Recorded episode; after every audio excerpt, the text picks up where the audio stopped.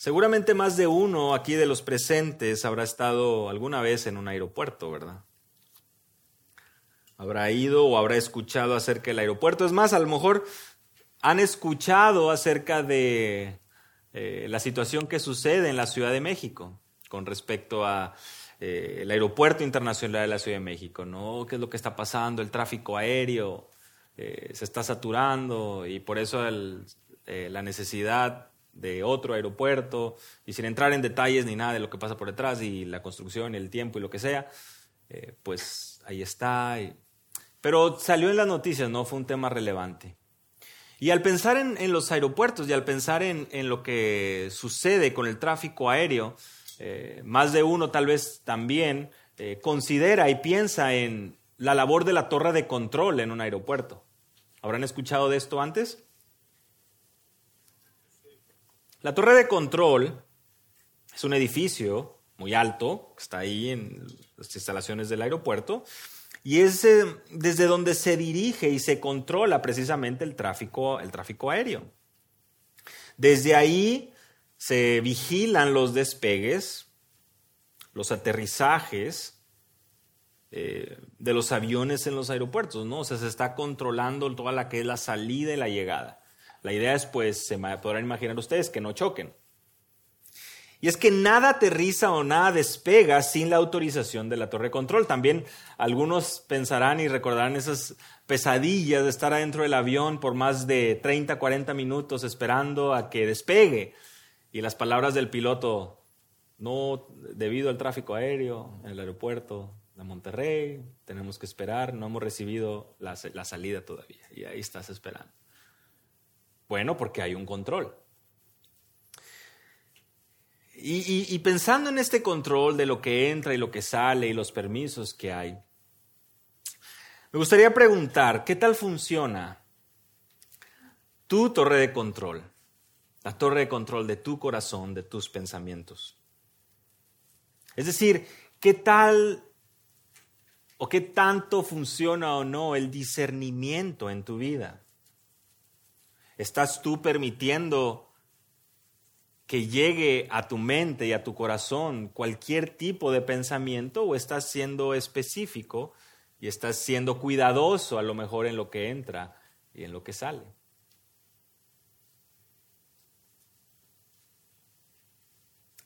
Dejamos entrar cualquier afán, el tema de la semana pasada, dejamos entrar cualquier pensamiento o duda ¿Lo llevamos cautivo a la obediencia a Cristo? Bueno, en nuestro pasaje de hoy, Filipenses capítulo 4, versículos 8 y 9, el apóstol Pablo enfatiza dos instrucciones que debemos practicar cada día para glorificar a Dios. Miren, dos instrucciones que debemos poner en práctica cada día. Versículo 8 Vamos a ver la importancia de dirigir nuestra mente. En el versículo 9 vamos a ver la importancia de disciplinar nuestra conducta. Dirigir nuestra mente y disciplinar nuestra conducta son dos instrucciones del apóstol Pablo en Filipenses capítulo 4 versículos 8 y 9 que nos ayudan realmente a orientar nuestras vidas a una obediencia a Cristo. ¿Buscamos crecer en santidad? ¿Buscamos ser obedientes a lo que la palabra de Dios enseña? ¿Buscamos ser sabios en nuestro andar? Bueno, prestemos atención al texto bíblico de esta mañana y leamos juntos Filipenses 4, versículos 8 y 9. Por lo demás, hermanos, todo lo que es verdadero, todo lo honesto, todo lo justo, todo lo puro, todo lo amable, todo lo que es de buen nombre, si hay virtud alguna, si algo digno de alabanza en esto pensad. Lo que aprendiste y recibiste y oíste y viste en mí, esto haced, y el Dios de paz estará con vosotros. Señor, agradecemos, Padre, por este texto específico, este par de versículos, Señor, en tu palabra. Y oramos que en esta mañana esta pueda traer una instrucción en nuestras vidas y redarguirnos si es necesario, confrontarnos, Señor, de manera que lejos de estar cómodos podamos estar atentos a la instrucción de tu palabra, podamos ser obedientes para gloria de tu nombre, Padre. Por favor, guárdame del error y concédenos a todos crecer a la imagen de Cristo. En el nombre de Jesús. Amén. Dirigir nuestra mente es esta primera instrucción que vemos en el versículo 8. Y si tú te das cuenta, es muy o va muy de la mano con lo que estudiamos la semana pasada. La semana pasada eh, estábamos estudiando las verdades que encontramos en el versículo 6 y 7 de Filipenses 4 y veíamos la importancia de lejos de llegar con un afán y una preocupación que nubla nuestro entendimiento y nuestro accionar, somos llamados a venir delante de Dios con acción de gracias. Y cuando venimos con esa acción de gracias y cuando hacemos a un lado el afán, versículo 7, la paz de Dios, la que sobrepasa todo entendimiento, guardará nuestros corazones y nuestras mentes. Hablaba de la parte interior o interna del hombre, nuestros corazones y nuestras mentes. Veíamos la suficiencia de la paz de Dios y la suficiencia de la escritura para instruir la parte interna de nuestro ser. Recuerdan, hablábamos acerca de, de, la importancia de prestar atención a esto porque implica que nuestra mente y nuestro corazón es atendido y recibe la paz de Dios. A diferencia de lo que el mundo pueda decir, que el corazón o, eh, que el alma es tratada con, con eh, la palabra de Dios y que la mente con psicología, la palabra de Dios es suficiente y pone delante de nosotros la importancia de, de ver y apreciar que es importante guardar tu mente, que es importante guardar tu corazón, que es importante guardar esa parte inmaterial de tu ser. Y la paz de Dios, la que sobrepasa todo entendimiento, toda teoría, todo medicamento, todo lo que este mundo puede ofrecer, es la que guardará vuestros corazones y vuestras mentes en Cristo Jesús. Por eso es que cuando llegamos al versículo 8 nos damos cuenta que, que continúa. Continúa hablando de esta parte, de esta parte del pensar, del dedicar el tiempo en nuestro interior para meditar en algo muy importante. Y por eso es que el encabezado de esta primera instrucción es dirigir nuestra mente, es decir, dirigir nuestro corazón. Por lo demás, hermanos, comienza el apóstol Pablo en el versículo 8. Y esto es muy importante, aunque no lo crean. Digan, ay, pues si son cuatro palabras, que pues sí, no pasa nada. Hermano, amigo, no está diciendo aquellos débiles en la fe, no está diciendo aquellos maduros, no está diciendo, ah, ustedes los que andan batallando mucho en esto, Ustedes los que son muy afanosos o que se afanan rápidamente, o ustedes que hacen esto o lo otro, o ustedes que no practican. No, está hablando de manera general. Está hablando a todos.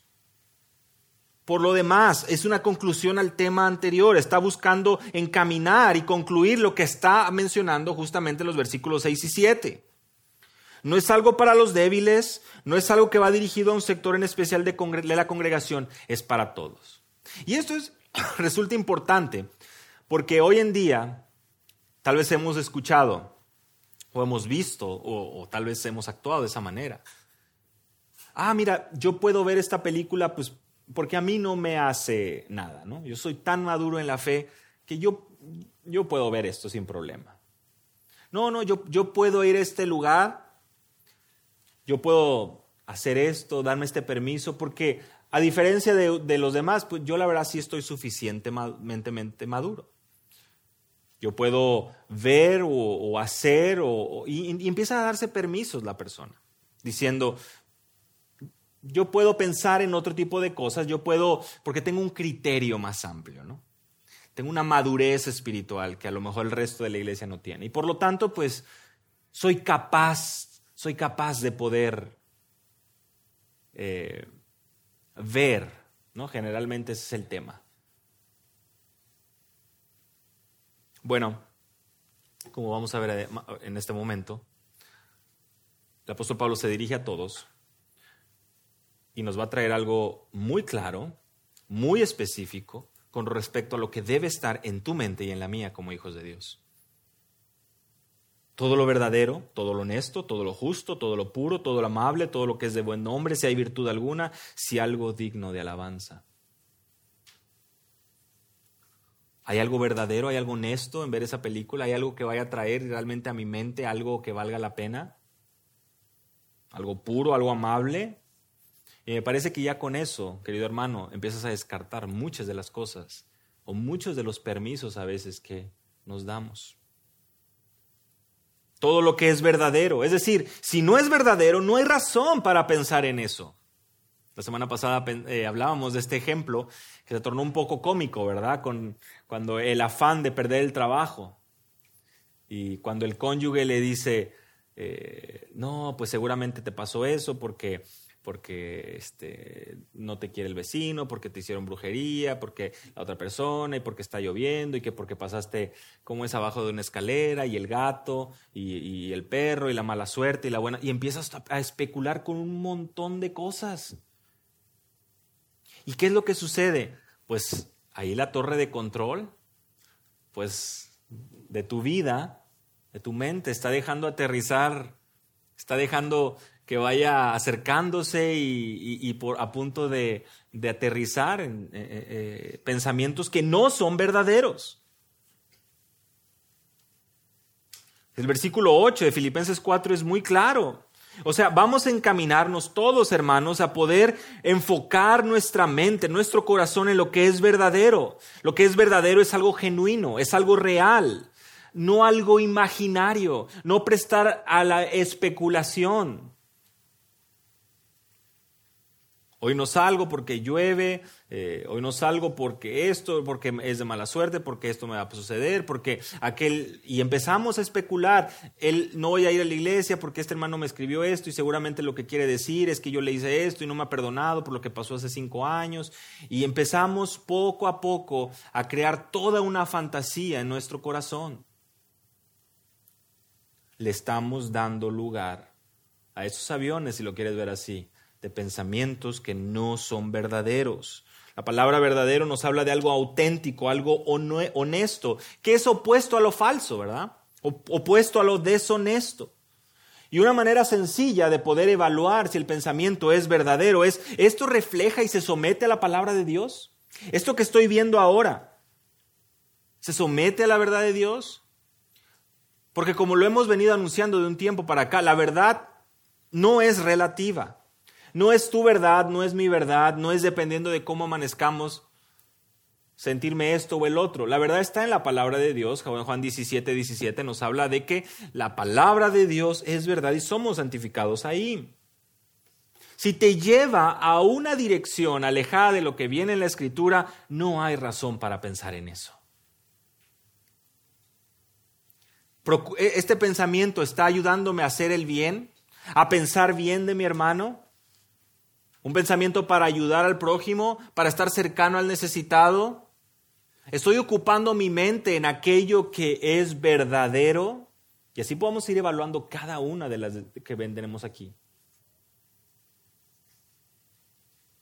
Porque este versículo, hermanos, este par de versículos, no está en nuestras Biblias como un bonito cuadro en nuestra sala o en nuestro comedor como un versículo que como habla de puras cosas lindas y puras virtudes, se ve muy bien en mi recámara o se ve muy bien en mi oficina. Está ahí para ser practicado.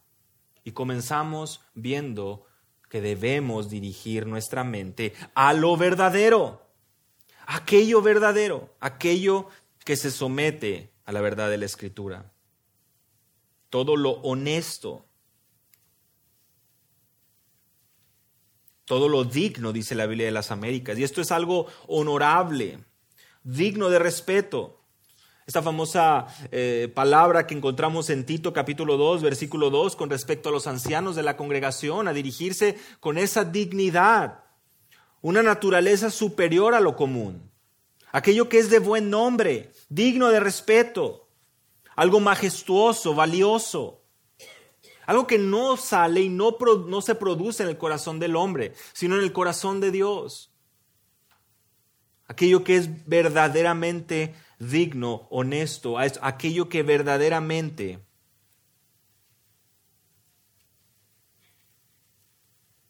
viste como un atributo al hombre, a la mujer de Dios. El pasar tiempo meditando en algo digno, en algo honesto, nos ayudará a tener en cuenta algo valioso, algo que realmente tiene un valor que trasciende nuestras expectativas o nuestro estándar, que también es algo muy importante. Que como, como hombres, como mujeres, pensamos que algo honesto o algo digno es de acuerdo al estándar que nosotros estipulamos, cuando la escritura trasciende esto y nos lleva a, a, notar y a pensar y nos apunta a verdades mucho más profundas, mucho más importantes. El anciano de la congregación, el líder, el creyente maduro, debe conducirse con esta honestidad, debe conducirse entendiendo de que debe actuar precisamente con una nobleza, con una honorabilidad, todo lo justo. Es la tercera descripción que tenemos ahí. Y todo lo justo implica que se conforma a un estándar. A veces llegamos y, decimos, pero cóbrame lo justo, ¿verdad? Vamos a la tienda o, al mercadito o a la tienda de la esquina. Oye, pero pues cóbrame lo justo, o sea, lo que es. Y ponemos la balanza, ¿verdad? Y ponemos los cuatro aguacates y, y si te lo venden por kilo, pues ahí te va a decir. O si son limones y es por kilo, pues ahí tú vas viendo. Y cuando la balanza está truqueada, está modificada, tiene algo, pues ¿qué decimos? No, no es lo justo, no me estás cobrando bien, son tres limones y marca que son 10 kilos, pues no tiene caso, no tiene sentido, no puede ser. Bueno, ¿cuál es el estándar de lo justo que menciona la Escritura? El estándar de la santidad de Dios. Su carácter puro. Porque sus mandamientos, dice Romanos capítulo 7, versículo 12, son santos, justos y buenos, la misma palabra para lo justo. Los mandamientos de Dios nos hablan de su carácter. Cuando el apóstol Pablo en Romanos 7 nos habla acerca de los mandamientos de Dios como algo justo, ¿qué crees? El estándar de justicia acaba de ser establecido. Y ya no queda más lugar para nosotros empezar a, hablar, a bajarlo, a, a buscar adecuarlo. Porque ¿Por qué ha de algo justo? Porque, en, por ejemplo, en los mandamientos de Dios encontramos sabiduría y encontramos instrucción y encontramos algo que a nuestras vidas verdaderamente nos ayudará a crecer. Algo injusto en tu mente te llevará a alejarte de Dios. Algo justo te llevará a acercarte a Él. Porque en tu búsqueda de algo justo, en tu búsqueda de pensar en todo lo justo, tienes que recurrir a la palabra de Dios. Estamos dirigiendo nuestros pensamientos a todo lo honesto, a todo lo verdadero, a todo lo justo. Pues el apóstol Pablo no ha terminado todavía. Y si ya empezaron a llegar por ahí, este, los dardos ahí a, a nuestra conciencia, a nuestro corazón, todo lo puro, dice, eh, el siguiente o la siguiente descripción. Moralmente completo. Cuando algo es puro, significa que no, no, está mezclado con nada más. ¿Verdad?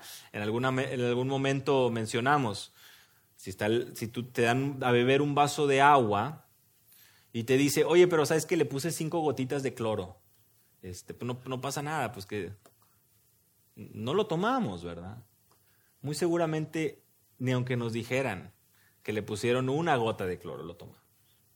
Porque ya no es puro, ¿verdad?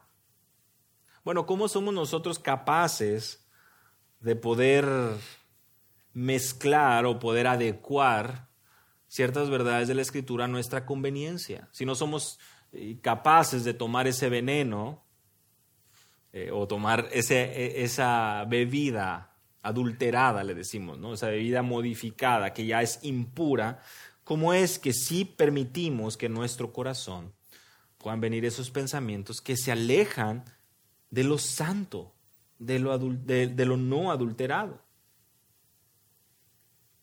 En una ocasión se menciona que em, está una mamá en su cocina, está preparando una ensalada.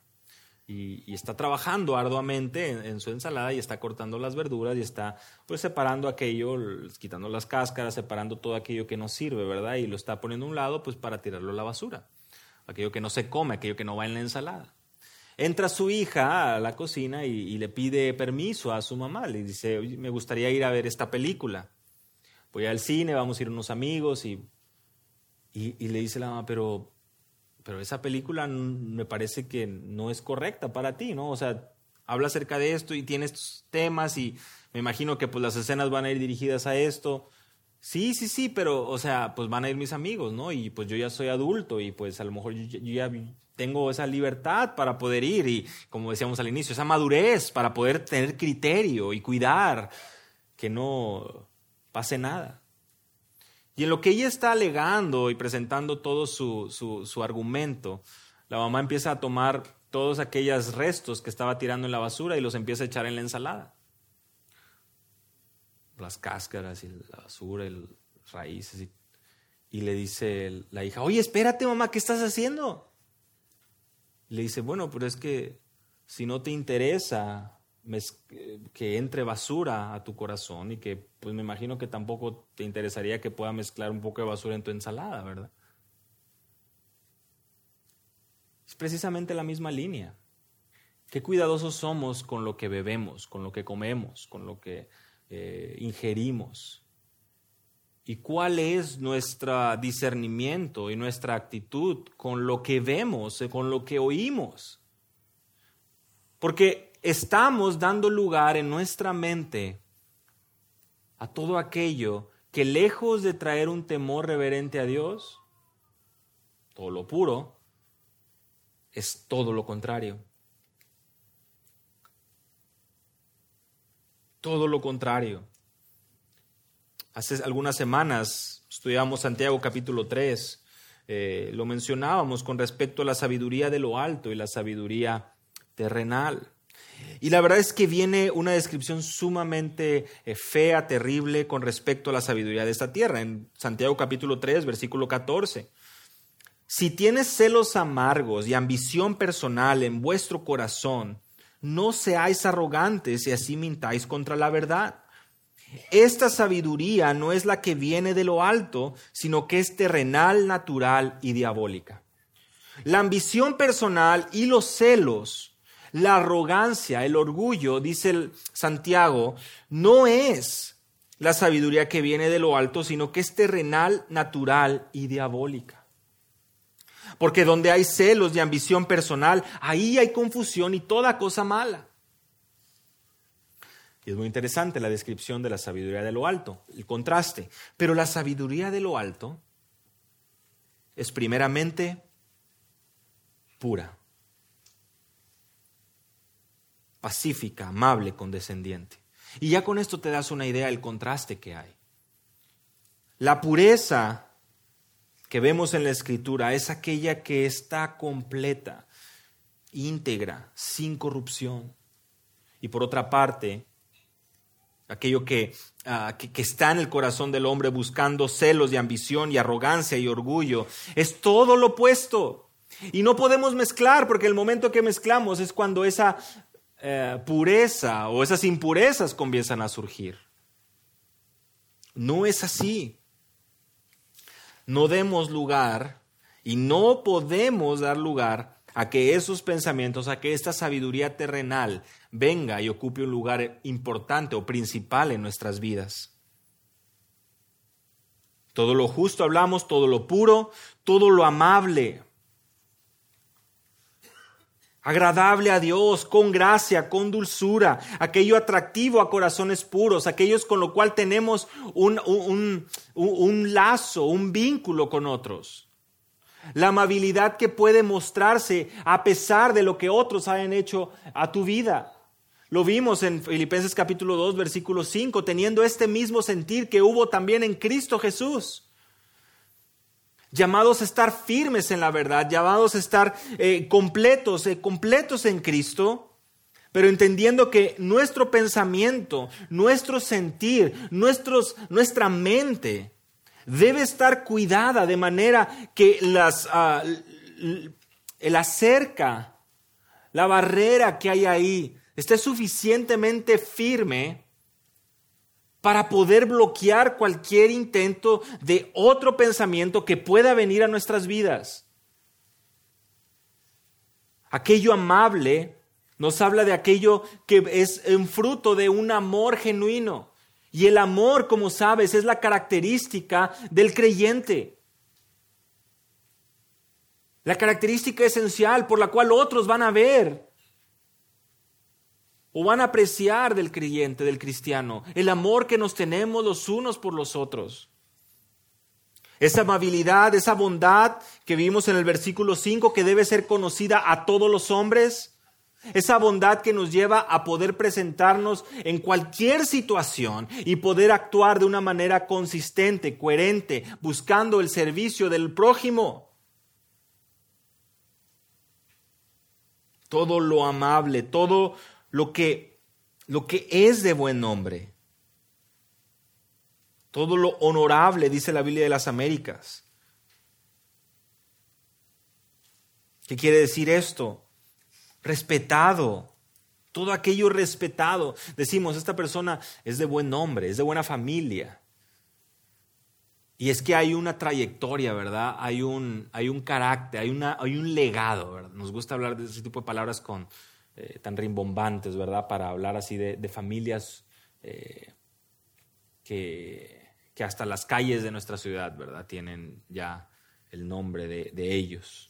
Es de buen nombre. Bueno, respetado, pero ¿por quién? ¿Por los hombres o por Dios? Este pensamiento que estoy teniendo es de buen nombre, es respetado, pero, pero ¿por quién? ¿Por la sociedad? Bueno, eso debe preocuparme. También hace algunas semanas decimos, un indicador importante de, de, cómo tomar las decisiones es saber si la mayoría de las personas está caminando para allá, seguramente es para el otro lado.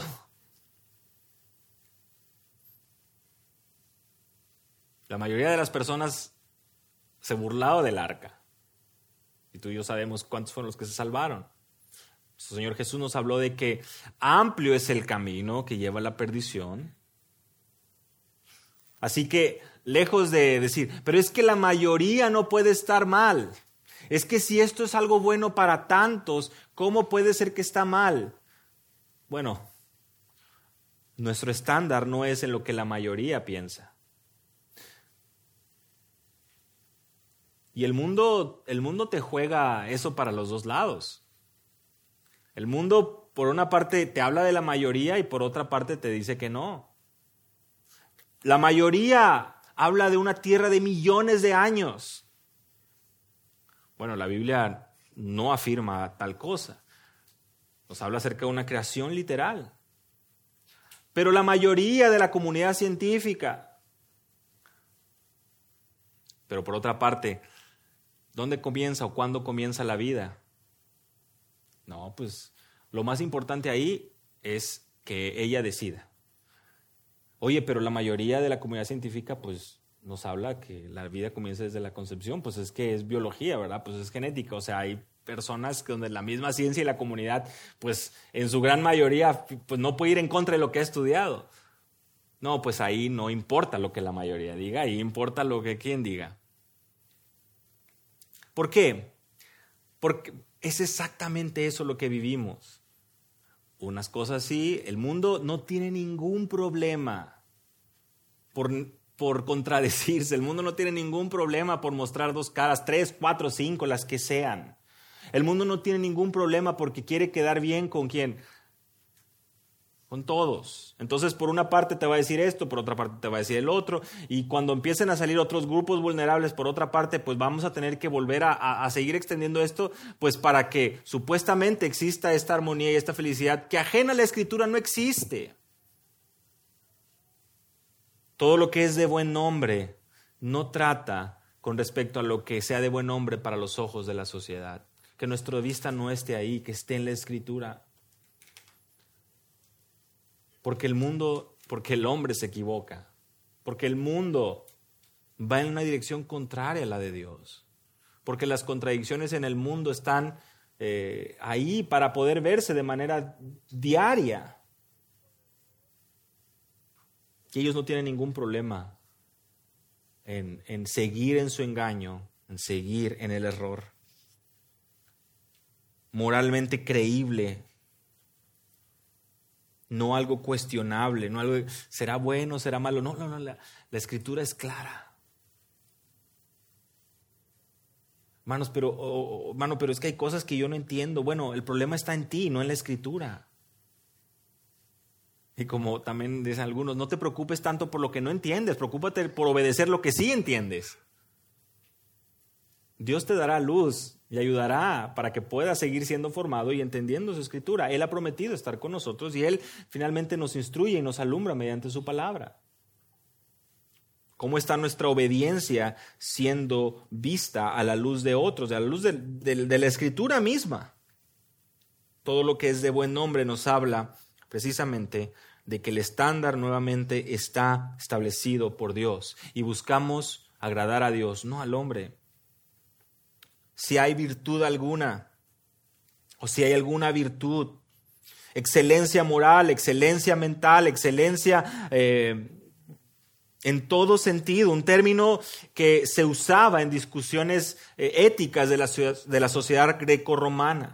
Y lo que esta palabra enfatizaba en, la cultura o en la sociedad greco-romana era una excelencia de carácter, era una persona que era eh, atractiva por sus virtudes cívicas.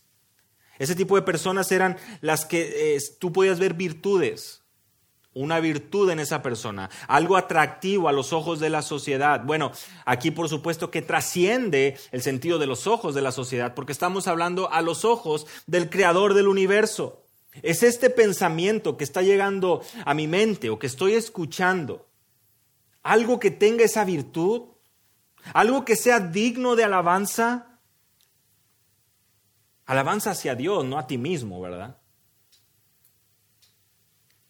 Lo que sucede mucho cuando empezamos a recibir eh, mucho comentario positivo, eh, empiezas a escuchar puro, este, puro, puro amor, como, oye, no es que tú eres buenísimo haciendo esto y otro y otra persona, no, y comentarios positivos y comentarios que lo único que están haciendo es inflando tu ego y dices, no, este, estos comentarios, este comentario sí es digno de alabanza, pues estos pensamientos me gustan. Hasta que empiezas a recibir los contrarios, ¿verdad? Y ni eras el mejor cuando recibía los buenos y ni eres el peor cuando recibe los malos, sino que a la luz de la Escritura, pues pecadores salvos por gracia, buscando y anhelando nuestra ciudad celestial, no el reconocimiento de los hombres. Si ese pensamiento que viene a tu mente tiene o es digno de alabanza hacia Dios, menciona y cumple con todo lo que hemos mencionado hasta ahora, en esto pensad. Hermanos, si queremos dar algún consejo bíblico, porque estas, estas semanas han sido, estos domingos han sido, parece que muy intensos con el tema de la consejería bíblica. Pero al menos creo que ya estamos todos que en el momento que necesitemos dar un consejo, vamos a Filipenses 4. Y es un problema de pleito, pues vemos el 2 y el 3, hay que resolverlo. Y es un problema de tristeza, pues el gozo verdadero está en el Señor, versículo 4. Y es un tema de que como creyentes no estás viviendo una vida que, que honre a Dios, pues mira, tú estás llamado a que tu bondad y que tu carácter sea visto a todos los hombres porque el Señor está cerca. Una persona afanada, una persona con mucha falta de paz porque no encuentra la solución. Versículos 6 y 7. Ora. Versículos 8 y 9. Es que estoy pasando por, vienen a mi cabeza estos pensamientos, hermano, no vienen, no vienen por sí solos. No aparecen de la nada. ¿En qué estás dedicando tu tiempo? No, pues mira, la verdad es que antes de dormir, pues sí me aviento dos o tres capítulos de esta serie. ¿Y de qué se trata la serie? Ah, pues de, pues, pues, pues de narcotráfico, hermano, y pues, este, pues, este, pues de la vida de los narcos. ¿Y eso en qué está edificando tu vida? No, pero los pensamientos que tengo no es por eso. Porque yo soy bien maduro, yo, yo veo eso y todo lo filtro a la luz de la escritura. ¿Cómo está tu día? ¿Qué es lo que estás viendo? Porque es muy fácil empezar, sí, sí, sí, yo, yo pienso, uh, y estos pensamientos vienen de la nada, hermano, vienen de la nada. ¿Cómo está tu vida de oración? ¿Qué estás leyendo? ¿Qué es lo que atrae tu corazón? Que ya viene la nueva temporada de la serie favorita, que ya viene el, mundial, que ya viene esto, que ya viene el otro, que ya viene eh, la nueva novela, que ya viene este, la nueva... Y, podemos seguir enumerando y no creo que haga falta, ¿no? A lo mejor para algunos serán los libros. Tantas cosas que otra vez Pablo está dirigiéndose a todos los hermanos. ¿Cómo estás o con qué estás llenando tu mente? ¿Con qué estás llenando tu corazón? ¿A qué le estás dedicando tiempo? Cumple. Podrías tener tu lista aquí y palomear.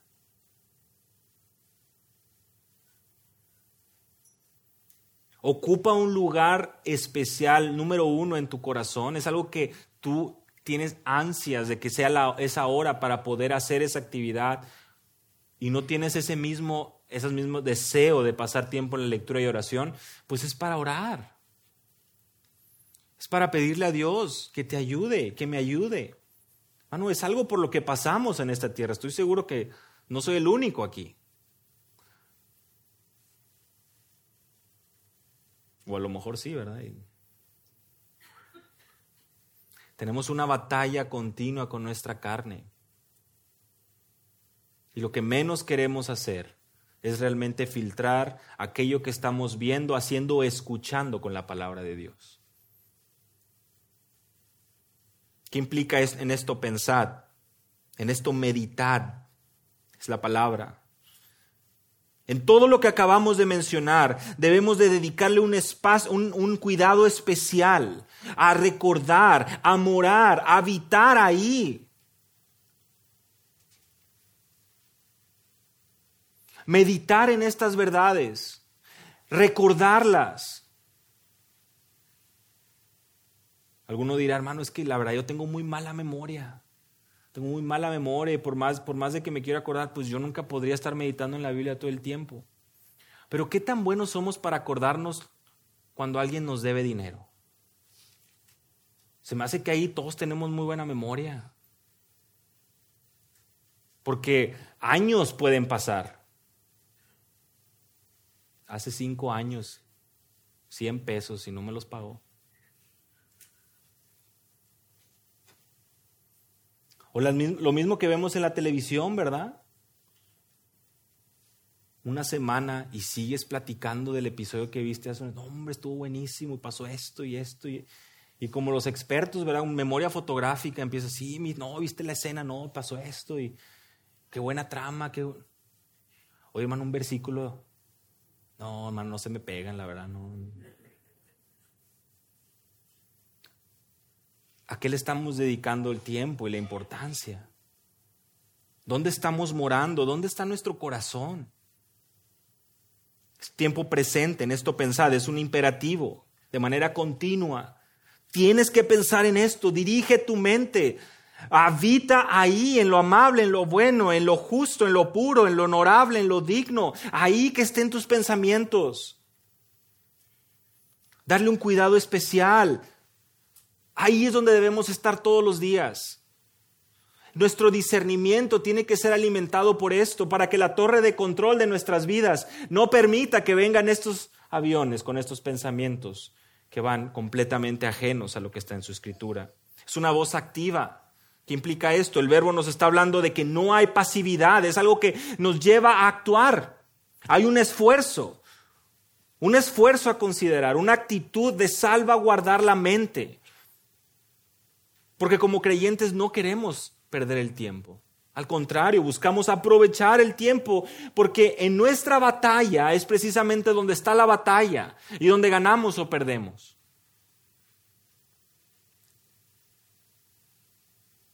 Pensamientos suicidas, pensamientos depresivos, pensamientos de ansiedad, pensamientos de afán. Para el creyente no es que no puedan existir no pueden estar ahí. Estamos en esta tierra. Pero deben ser evaluados a la luz de la escritura. ¿Y qué implica esto? ¿A qué le estás dedicando tu tiempo? ¿Dónde está pasando tus conversaciones? ¿Sobre qué son tus conversaciones? ¿Cuánto tiempo buscas la palabra de Dios? Porque el versículo 7 ya nos habló de la paz de Dios y ¿qué crees? En el versículo 9 nos lo va a volver a enfatizar el apóstol Pablo. Es una paz sobrenatural. Con esto que estoy diciendo, que no hay lugar para la salud, que no hay lugar para los medicamentos, no estoy diciendo eso. Por supuesto que hay condiciones donde lo amerita, por supuesto que nuestro cuerpo necesita atención, pero antes de llegar a eso, evaluemos nuestras vidas y nuestros pensamientos y nuestros corazones a la luz de la Escritura. Porque Dios ha prometido que esa paz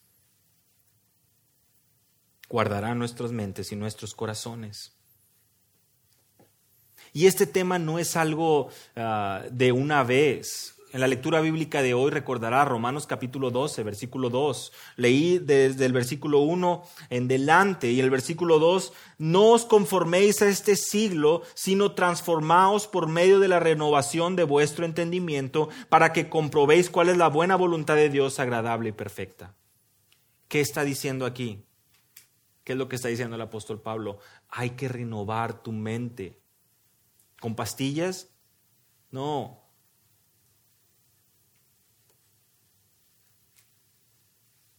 Para conocer la buena voluntad de Dios agradable y perfecta, ¿dónde la conocemos? A través de su palabra. Otra vez, ¿a qué le estamos dedicando nuestro tiempo, nuestra vida? Dirán algunos, hermanos, pero eso es puro legalismo. A libertad hemos sido llamados y todo me es lícito. Sí, hermano, pero no todo conviene. ¿Verdad? Y parece que nos acostumbramos, no, es que tengo este dolor y es que tengo esta aflicción y es que tengo esto y tengo el otro. Y ya fui con este médico y ya fui con el otro y ya fui con el otro. Mano, ¿eres realmente crees tú que el Señor te ha salvado? ¿Estás atendiendo al consejo de la palabra? Porque Él es el creador. Quien te creó dejó este libro para ti, para que lo leyeras, para que cada uno de nosotros lo leyera y podamos ver ahí todo lo necesario para la vida y la piedad. Purifica tu mente y purificarás tu vida. Contamina tu mente y contaminarás tu vida.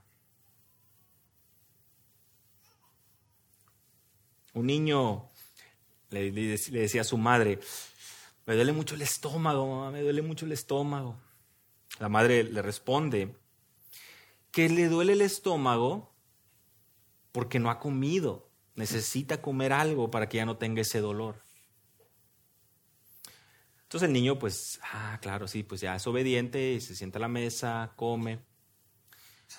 Esa misma noche, el pastor de la iglesia viene a la casa a cenar. Entonces se sientan a la mesa, están los padres, está, está el hijo. Y el pastor menciona y dice, me duele mucho la cabeza, saben que he traído este dolor de cabeza todo el día. Y el niño lo voltea a ver y le dice, ¿sabe qué, pastor? Mi mamá me enseñó que si, si, le duele algo es porque no tiene nada, seguramente no tiene nada en la cabeza y por eso es que le duele. Pero cuando metas algo ahí te vas a sentir mejor. ¿Qué es lo que está entrando a tu cabeza? ¿Qué es lo que está estás permitiendo que entre a tu mente? ¿De qué te estás alimentando? El niño, pues, a su nivel entendió muy bien que si le dolía algo era porque no tenía nada. Pero nosotros sabemos bien que para poder crecer y madurar tenemos que ceñir los lomos de nuestro entendimiento, dice 1 Pedro 1, 13 y 14. esta práctica de levantar las túnicas, ¿no? En aquel momento levantaban las túnicas para moverse de manera rápida. Bueno, sed sobrios, esperad en la gracia de Dios. Tu mente es el volante, es el timón que da la dirección a tu vida, a tu corazón. Por eso es que Colosenses 3.2 nos dice, pon la mira en las cosas de arriba, donde está Cristo. Pon tus ojos en Cristo. Enfócate ahí. Decide bien lo que vas a permitir que entre a tu vida, porque todo eso va a tener repercusiones que pueden ser físicas. La mente es muy poderosa, eso te lo dirá cualquier médico. Y si no somos cuidadosos, si no cuidamos el templo del Espíritu Santo, lo que Dios nos ha dado, no solo con lo que ingerimos, sino también con lo que permitimos que entre a nuestra vida, nuestro corazón. Pablo nos está instruyendo que debemos dirigir nuestra mente y también tenemos que disciplinar nuestra conducta, versículo 9. Lo que también habéis aprendido y recibido y oído y visto en mí, esto practicad y el Dios de paz estará con vosotros. O sea, no se queda todo solamente en un, en actuar en cuanto a cuidar mis pensamientos y cuidar lo que entra a mi corazón, sino también en que tú mismo puedas poner manos a la obra en cuanto a imitar la conducta de Cristo. Esto lo sabemos porque Pablo mismo dice, sed imitadores de mí como yo soy de Cristo en 1 Corintios 11.1. Lo que nos enseña el apóstol Pablo es todo aquello que ustedes aprendieron, que recibieron, que oyeron y vieron en mí, esto practicad. No solo dirigimos nuestra mente, esta primera instrucción tan importante, pero también, sino que también disciplinamos nuestra conducta, nuestra vida eh, práctica. Si tú prestas atención a la manera en que Pablo describe esto, ves, él dice, aprendiste, recibiste, oíste y viste. La enseñanza de Pablo era audible, era apreciable, era vista, no era relativa. No era de que a veces hacía una cosa, a veces otra, o, o, que a veces se veía y no. La podían ver. Él está diciendo esta conducta que vieron. El llamado a imitarlo lo vemos desde el versículo 17 del capítulo 3, unos versículos antes, ahí mismo en Filipenses. Sed imitadores míos, observar a los que andan según el ejemplo que tenéis en vosotros. Necesitamos esos ejemplos para honrar a Dios.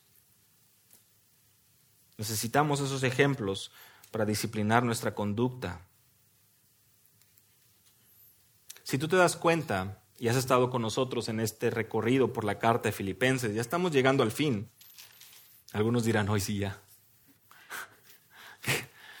no, todavía, todavía falta. Se va a poner muy bueno, no falten. Pero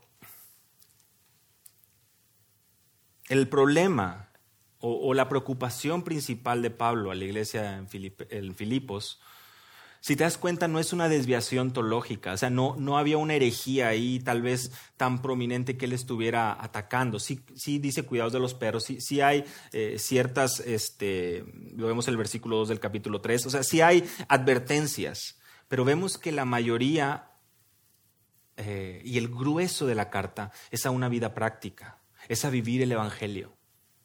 Y yo creo que llega en un momento muy correcto a nosotros como iglesia, eh, esta plantación que tiene unos meses. Porque muchos venimos tal vez con un conocimiento eh, variado, tal vez algunos mucho, otros poco, tal vez una madurez eh, en algunos casos, tal vez en algunos casos una muy mala enseñanza y estamos buscando limpiar todo aquello. y... Pero estemos donde estemos, nuestra vida práctica. Responsable tú, aquí es muy claro, Mano, ser responsable de tus pensamientos, ser responsable de cuidar y salvaguardar tu mente, la de tu familia. La dieta que están ingiriendo tus, tus seres queridos, tu esposa. Seguir el ejemplo, imitarlo. Lo que aprendiste, recibiste, oíste, viste en mí, esto practicado, otro imperativo. Otro mandato, otra exhortación, otro llamado, esto tienes que hacer. Y el Dios de paz, el Dios de paz estará con vosotros. Pablo utiliza al Dios de paz al menos en tres ocasiones en sus cartas, en 1 Corintios 14, 33, en 2 Tesalonicenses 3, 16, en Romanos 16, 20. Y en cada una de ellas, normalmente presentando ante una oposición, ante una dificultad en la vida del creyente. Y nos recuerda que el Dios de paz estará con nosotros. El Dios de paz estará con vosotros. La paz de Dios que sobrepasa todo entendimiento guardará nuestros corazones y nuestras mentes. Ahí está nuestra confianza, en el Dios de paz. Estamos afligidos, estamos teniendo momentos de, de, dolor, de aflicción. No tenemos esperanza, el Dios de paz, el Dios de paz. ¿Cómo nos acercamos al Dios de paz? Mediante oración y súplica, versículo 6 orando a Él, viniendo a Él en humildad. Porque está cercano el Dios de paz. Y seguro más de uno aquí también, bueno, a lo mejor aquí más de dos. ¿Se acuerda del Salmo 23? Aunque ande en valle de sombra de muerte, dice el versículo 4, no temeré mal alguno, porque tú estarás conmigo. El Dios de paz en momentos de dificultad.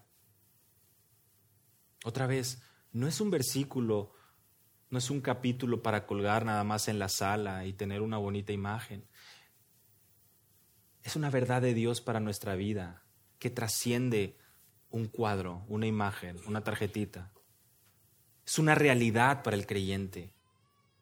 Ser llevados, corregidos por el callado y la vara del Señor que nos infunden aliento tratados como ovejas porque es verdad, somos necios y nos gusta tomar nuestros propios rumbos a veces, pero hay un buen pastor, aquel que dio su vida por las ovejas y que nos trae, que nos cuida, nos alimenta, nos apacienta y aunque estemos en valle de sombra de muerte, no temeremos porque Él está con nosotros. El Dios de paz, el Dios de paz. Pero ¿Dónde estás orientando tus pensamientos? Dirigiendo tu vida. ¿Con qué estás alimentando tu corazón? ¿Qué ejemplo estás imitando?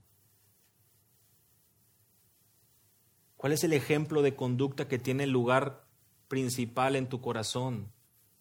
¿El consejo millonario de los sabios de este mundo?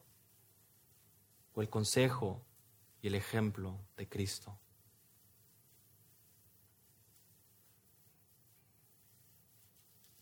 Gordon Fee menciona acerca de este texto en su comentario. Este texto nos recuerda que la cabeza sirve para algo, pero que debe ser una cabeza santificada, lista para practicar el Evangelio que conoce mediante lo que ha aprendido y recibido. Si pudiéramos tener la manera de ver tus pensamientos, si pudiéramos tener la oportunidad de examinar tu mente, tu corazón, ¿qué es lo que veríamos? ¿Qué es lo que veríamos ahí? ¿Qué es lo que ocupa el mayor lugar? Tu conducta la vemos. Y a lo mejor pues ahí da el gatazo, ¿verdad? La persona, decimos. O a veces escuchamos, no, con, allá, se, allá vive de una manera, pero acá vive de otra manera. Rumores y situaciones y adecuarnos. Bueno, ¿y tus pensamientos? En otras palabras, ¿cómo está funcionando la torre de control de tu vida? ¿Sí, sí está, sí hay gente ahí adentro trabajando? ¿Sí hay? Si está habilitada, si hay discernimiento, estás precisamente en, la palabra del Señor, encontrando ese discernimiento para saber qué sí y qué no, a qué dedicar tiempo, a qué no.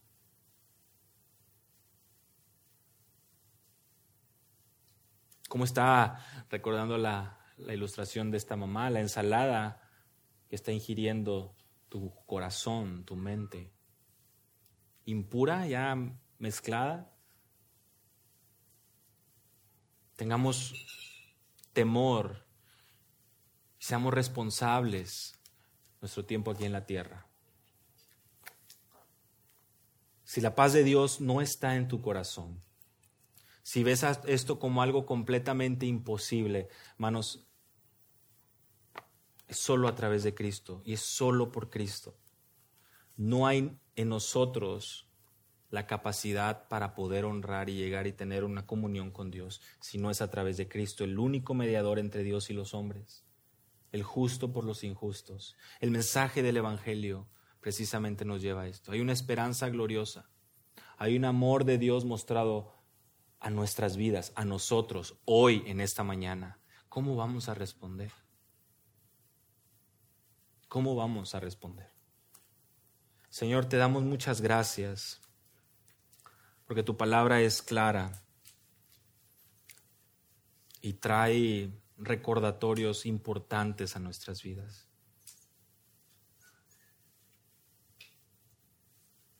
Concédenos, Padre, el ser sabios en nuestra manera de conducirnos, el ser sabios al elegir lo que vamos a ver, lo que vamos a escuchar, las conversaciones en las que vamos a entrar. Constantemente somos tentados por todas partes. Danos tú, por favor, Señor, sabiduría, un temor y un recordatorio de este pasaje para honrarte.